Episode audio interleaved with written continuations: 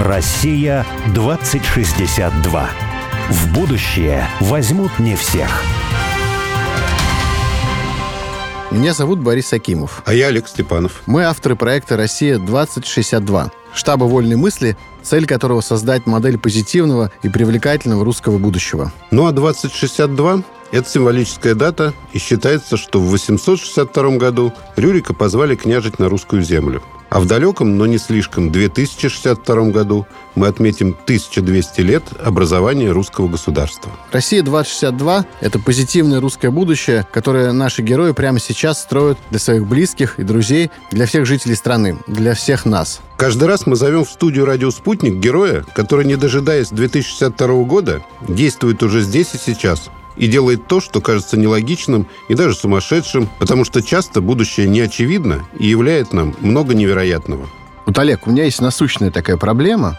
Этот шкаф, ну, там пара шкафов, где хранится моя одежда – и вот я открываю, там что-то навалено, куча какой-то, да, и я понимаю, мне опять ничего, надеюсь. Обычно от женщин ну, да, да, да. Я, я вот это прочувствовал, как последние вот годы, с каждым годом все меньше мне есть что надеть, что меньше, меньше. А я смотрю, ты в одной майке все время. Ну, Иногда худи надеваешь, если холодно. Я думал, ну, связано какой-то... Сковородки бывают по праздникам еще. Да, это большой праздник. Это когда вот э, мы ходим к большому начальству куда-нибудь. Так вот, а в связи с чем вот я испытываю это чувство, что нечего надеть? Ну, потому что я нахожусь в каком-то, можно сказать, культурологическом, не побоюсь даже этого слова, духовном поиске последние годы. Духовный поиск национальной идентичности я пытаюсь обрести. Во всех смыслах, во всех направлениях нашей жизни. Если Все вы... больше времени в бане проводишь, где не надо одежды вообще никакой. И если в интеллектуальном смысле эту национальную идентичность э, мы как-то обретаем достаточно успешно, разговаривая с разными мудрыми людьми и приходя к каким-то, кажется, парадоксальным, парадоксальным умозаключениям, то, то, что касается, например, гардероба, то в интеллектуальном смысле я тоже уже дошел до того, что я представил себе, какой бы я хотел бы гардероб иметь, но он же не такой, и поэтому я открываю дверь шкафа и думаю, мне нечего надеть. И закрываю. Ну, потому что хочется, чтобы от вот висели какие-то вещи, которые делают из меня сразу понятного русского человека. Ну, только не русского из музея, не русского из фестиваля исторической реконструкции, а современного, ну, русского. А где взять такую одежду? Кепка такая, знаешь, это цветочек тут сбоку за ухом. Всегда. Да, да. Так вот, что делать-то мне? Что ты мне посоветуешь? Что я тебе посоветую? Шкаф выкини. Вот прям шкаф. Возьми его. Бабах. Или вот нужно искать таких дизайнеров, которые могут или, может быть, уже даже шьют одежду национальную, но при этом современную. Да? Ну, сегодня, кажется, мы как раз такую и нашли, да? Будем разговаривать с Анной Толстой, жительницей Петербурга. Это русский модельер, русский дизайнер, который, с одной стороны, уделяет большое внимание, с уважением относится к русскому национальному наследию. Шьет армяки, например. Да, например костюмах. А с другой стороны, ну, это современная одежда, вполне себе удобная для современного человека. Очень качественная. Пр- практичная, качественная. Вот, и мы с ней будем говорить, наверное, не столько как просто с дизайнером, да? Ну, как с человеком. Ну, по-человечески мы пытаемся ко всем нашим собеседникам и гостям относиться. Я все-таки как с носителем какого-то некого знания, ну, вот этого знания, которое позволяет ей материализовать это знание в виде одежды, которое несет, собственно, вот этот национальный заряд, заряд национальной идентичности, то, чего как раз мне не хватает в гардеробе, и почему мне хочется, открыв шкаф, сказать, что мне нечего надеть. Да. Вот, Анна, здесь... Анна Толстая, мать троих детей из Петербурга, модельер. Надеюсь, что после этого разговора с ней мой гардероб изменится. Анна, добрый день. Добрый день, Анна. Да, здравствуйте. Анна, такой вопрос у меня сразу приходит в голову вам как модельеру, чтобы с места в карьер вот может быть великая русская мода. Я что хочу сказать, что вот, например, всю мою жизнь наши болельщики каждый раз, когда вот проходят какие-то соревнования по футболу, они каждый раз надеются на нового тренера, на каких-то новых игроков. И в Советском Союзе так было. И вот каждый раз какая-то трагедия, что мы не заняли первое место на чемпионате мира, там, не вышли в финал, там, продули какой-то африканской стране. Я как не болельщик специально как бы троллю болельщиков. Но мне, например, понятно, что ну, никакого великого футбола русского ну, не было и, видимо, не будет. Почему? В России 2062? Ну, надо будет сделать отдельную программу по этому поводу, кстати. Ну, надо футболиста Я как болельщик. За. Надо футбольного фаната какой-нибудь пригласить, он мне в программе прям набьет морду сразу. А вот великая русская мода, она может быть, была, вот именно русская мода. Вот японская есть мода, да? Французская, понятно, есть, там, итальянская. Ну, я думаю, что она есть. Я могу ошибаться, но это мое мнение такое. Насколько она известна, это же индустрия, и тут очень много замешано на деньгах. И если это нужно, можно раскрутить русскую моду и сделать это как брендом, раскручивать дизайнеров. У нас даже в Петербурге пару лет назад что-то такое пытались, какой-то был проект городской по развитию вот петербургской моды какой-то провальный был. Но я думаю, что это все просто зависит от того, сколько денег вливается в эту индустрию. Не, ну есть вот о чем говорить, например, да, иногда же не о чем говорить, сколько не вливай денег, ну, типа, если в футбол играть Нет, не умеют. Очень много ну... талантливых дизайнеров есть, конечно. Но вот эти дизайнеры, которые... Они нас... общеевропейские такие, да, вот, или они особенные, у них есть что-то ну, русское, да? Да, они, может быть, очень талантливые, но, например, делают одежду, ну, которая классная, но она, в принципе, могла быть сделана во Франции или там в Америке. В общем, она в этом, в той же диалогеме какой-то или в той же эстетике. Или все-таки есть особый русский стиль какой-то, который при вложении денег там можно было бы да. вот раскрутить и сделать таким глобальным Вот, русским... вот если на книжку Достоевского поменять обложку и написать, что это там Томас Ман или Стефан Цвейк, то никто не поверит. Не сработает. Да. Русским было что сказать в литературе. Писа- писателям, да. да. Не, ну я думаю, что есть такие дизайнеры. Конечно, они есть. Другое дело, что амбиций у них немного. Это вы про себя? Ну, то есть вы считаете, что есть русский дизайн в одежде, и что он самобытен, у него есть какие-то традиции, корни, есть куда ему расти, развиваться, и вот эта самобытность русская в моде, она существует, ее можно определенном вливании денег предложить вообще и себе, и миру как особый стиль какой-то, да? Ну, можно, да, но мне кажется, она тогда утратит что-то. А что утратит? А как быть тогда? Как правильно поступать? Как говорил у нас в программе...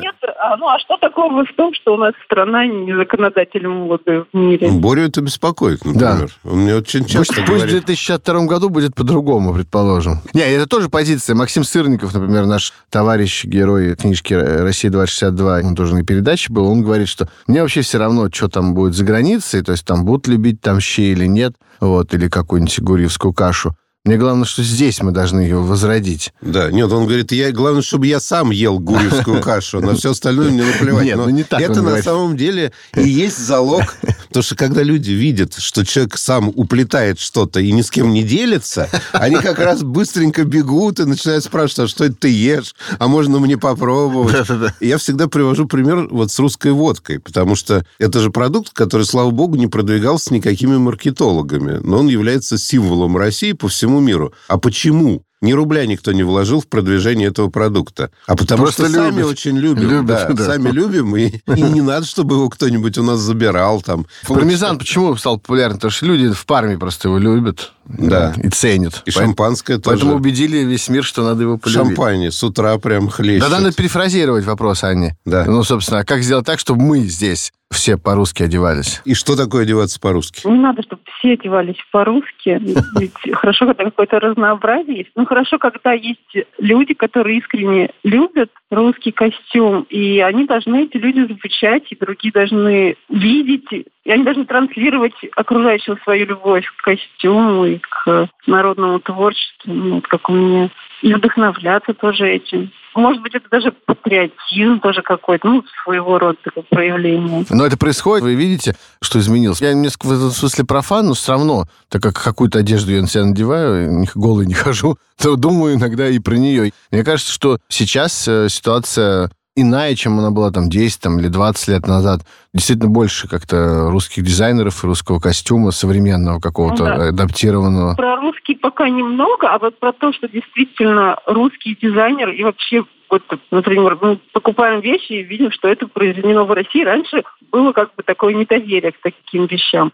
Сейчас нет, наоборот, одеваться отечественных дизайнеров, это модно. Другое дело, что теперь эти отечественные дизайнеры должны как-то вот... Соответствовать. Проявить отечественное внутри себя. Да, потому что на них смотрят, на них уже как-то ориентируются, поэтому, да уже больше ответственности, да. Вот, например, косоворотка. Вы говорите, что русского еще не очень. Вот я помню, я поехал в Суздаль, лет это было, может, 10 назад, 12. И там, значит, какой-то местный умелец, по-моему, Попов это Александр, Александр Попов, он организовал местных каких-то бабушек, и они, значит, начали шить косоворотки, ну, в таком фольклорном, таком, даже Раз... чрезмерно фольклорном. Клюква. Ну, не клюква, нет, он достаточно такой симпатичный, но все равно такой прям совсем фольклорно было. Но все равно я вот увидел, о, думаю, ничего себе, косоворотка, ну, какая-то такая которую прям хочется все-таки надеть. Первый раз я в жизни ее увидел, я нигде не видел. До этого таких ни в интернете, там, ни в каких-то магазинах одежды. Вот и купил. А потом прошло время, и появились разные косоворотки от разных дизайнеров. Сейчас, в общем-то, никого даже не удивляет, если там какой-нибудь человек фотографируется там на аватар какого-нибудь соцсети своей, да, он там в косоворотке стоит, и в такой современный... Смотришь, ба, да это же Борис Акимов, господи. Не знаю, ну какие-то люди, которые ходят там в кроссовках и в косоворотках, то есть это они просто становятся... Это же молодежь, Да, частью какой-то современного лука такого, скажем, да, или вот в этом фильме «Дюна», американский фильм, да, с популярным очень актером молодым, которого я забыл, конечно, вот главную роли. Он же там ну, про будущее, да, про будущее-будущее, и он там ходит в косоворотке, между прочим.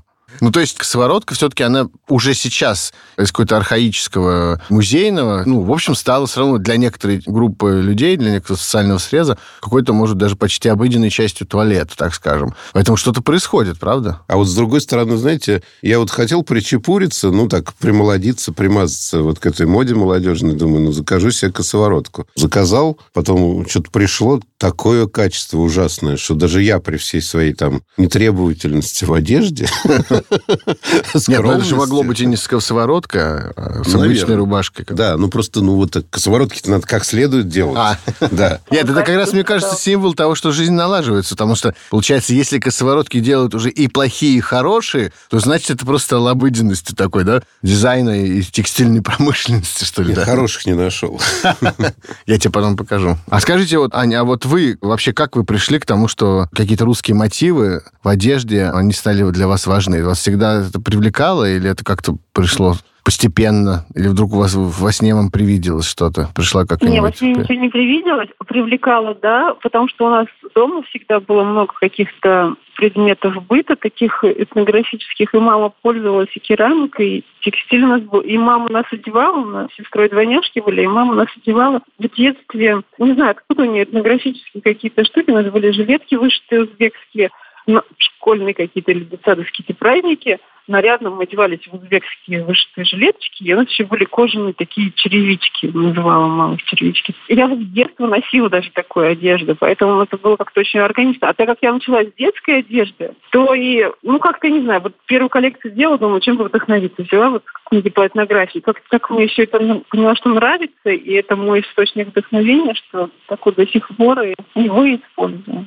И все это мне очень близко, родное, любимое. Вот и вы, и ряд других дизайнеров, мне кажется, уже очень успешно разрушили стереотип, который вообще, конечно, еще вполне себе жив в большинстве умов, что ли, русских людей, жителей России, что вот есть какая-то русская одежда, когда говорят русская одежда, ну, сразу вспоминается какая-то косоворотка, значит, пояс какой-то, там, сарафан, какие-то... Кокошник. Кокошник, да, лапти, может быть, да, что-то. Ну, в общем, что-то такое, как бы что-то, что люди видели в мультиках каких-то, может быть, да, про русские сказки, может, в музее видели. Вот, может, на какой-нибудь картине. Но в любом случае... Про детку и репку. Что-то ассоциируется с тем-то отжившим. Ну, даже если это интересно, то понятно, что это ко мне не имеет никакого отношения. Это что пыльное, мало кому нужное, может, только исследователям каким-то. Вот, а я вот буду одеваться, так сказать, в духе мирового какого-то контекста международного и буду... Носить пох... бейсболку. Да, похож на среднестатистического жителя планеты, западной цивилизации. Но на самом деле уже как-то вот и вы, и ряд других дизайнеров показывают, что какая-то другая реальность возможна, что можно как-то совмещать, с одной стороны, современный контекст, а с другой стороны, какие-то национальные мотивы. Где вот эта граница? Можно ее как-то сформулировать? Где граница проходит того, что может быть национальным, но при этом актуально современным или национальным, но уже архаичным. Вот вы как-то ее можете описать? Ну вот когда вот я для взрослых начала шить, для меня вот такое, да и для детей тоже, что вещь должна быть комфортной. Если она комфортная и удобная, то в принципе крой я могу использовать национальный. Какие-то орнаменты могу использовать национальные. Если вещи неудобно, такое есть, что вот эти этнографические вещи, иногда они неудобны, потому что тогда не было каких-то материалов. Хотя мы работали в записниках этнографического музея, и как раз там вещи, вот такие вот уже ношенные, переношенные какие-то японочки, прям видно, что они удобные очень. Они же носились людьми, которые постоянно работали, что-то такое делали. Поэтому вещи, даже крой, он очень такой комфортный. Вот, поэтому когда вот я начала шить, да, здесь должна быть удобный, комфортный, ну, вот какой-то баланс ты вот этот вот сохраняешь между современным комфортом и какой-то вот этнографией. Сейчас вот, когда вы говорили, я себе представлял комфортные вещи такие, подумал, что вот до Петровской Руси, да, там одежда имела скорее такой азиатский вид. Она была свободная такая, большая мужская одежда тоже, да. Потом уже европейское платье, когда Петр начал вводить, оно там было какое-то более такое, ну, вычурное, что ли, да, более тесное, даже специально неудобное, потому что там на каблуках, например, мужчине, наверное, ну и женщине... Каблуки, парики, не очень, корсеты. Да, да корсеты, парики, там пудра вся это и, там, и, и так далее. Вот сам силуэт одежды вы как-то используете? Вот не только орнаменты, например, но сами силуэты одежды русской используете? Ну, я использую крой. Крой, конечно, он формирует силуэт.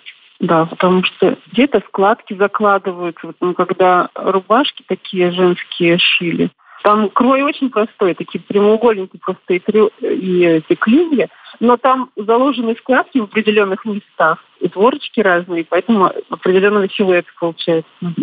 А вот э, с точки зрения бизнеса я хотел спросить, вот можно ли сказать, что то, что вы занимаетесь русской одеждой, ну, с какими-то вот такими русскими мотивами национальными, это является каким-то таким маркетингом, что ли, преимуществом? То есть какие-то люди, которым вот их не удовлетворяет какой-то масс-маркет и что-то такое стандартное, вот они находятся в поиске чего-то национального, и они вот идут к вам. Или, например, это вообще их интересы не связаны с национальными какими-то мотивами, национальной культуры, а может, им просто хочется чего-то нестандартного. То есть я вот знаю точно пример каких-то дизайнеров, которые работают такой русской, даже около какой-то православной тематикой, но явно вижу по их подходу, что среди их покупателей, явно там, клиентов, есть не только такие вот люди, которым интересна тематика, вот именно православная, а скорее они подходят к этому как провокации такой. То я надел на себя что-то такое, все таки о, типа, ничего себе. Ну, то есть такой постмодернистский несколько такой подход. Вы как думаете, вас ваши клиенты, они действительно искренне ищут чего-то национального, или они скорее в поиске просто каких-то нестандартных ходов, чего-то такого вызывающего? Честно скажу, я пытаюсь понять, кто мой ЦА, целевая аудитория, кто мой клиент, я не могу. Это всегда такие разные люди с какими-то действительно разными запросами. Олег считает, разные. что не надо понимать, кто твоя целевая аудитория. Да, он противник кажется... этого. Надо, и будет все будет. Да? Но вот по Боре же не поймешь, вот чья он целевая аудитория. Вот у него такая борода, длинная, лохматая борода и очки темные за 150 баксов, деревянные, понимаете? Вот на него посмотришь, думаешь, чья он целевая аудитория? Православная, неправославная, хипстерская, там, ну, непонятно. На кепке у меня написано, А еще бейсболка. Без бейсболки. Еще бейсболку напялят. Слава богу за все там написано. Да, да, написано, слава богу за все. Что это за целевая аудитория такая? Черт, что сбоку бантик. Я могу понять, я думаю, что, может быть, это и не надо.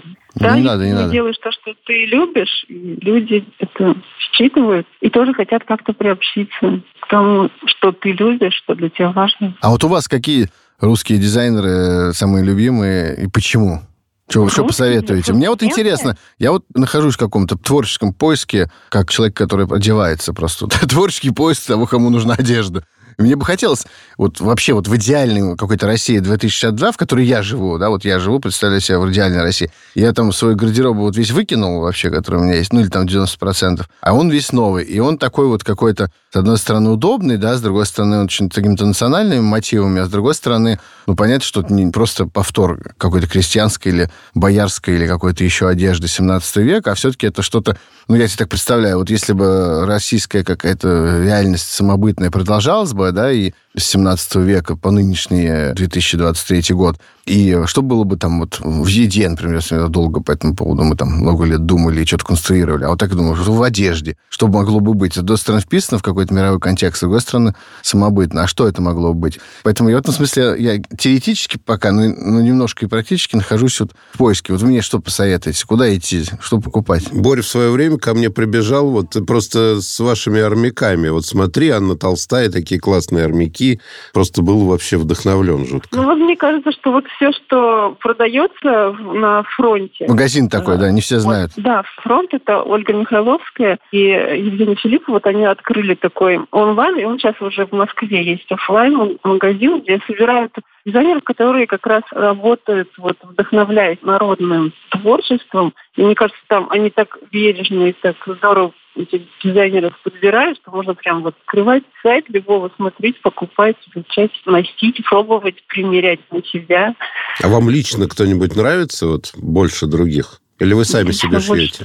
Не, я себе редко шью и никого не ношу. Я не буду говорить имена, чтобы кого-то, кого не надо А почему? Есть вы сейчас сказали, что вы не носите свою одежду? Почему так?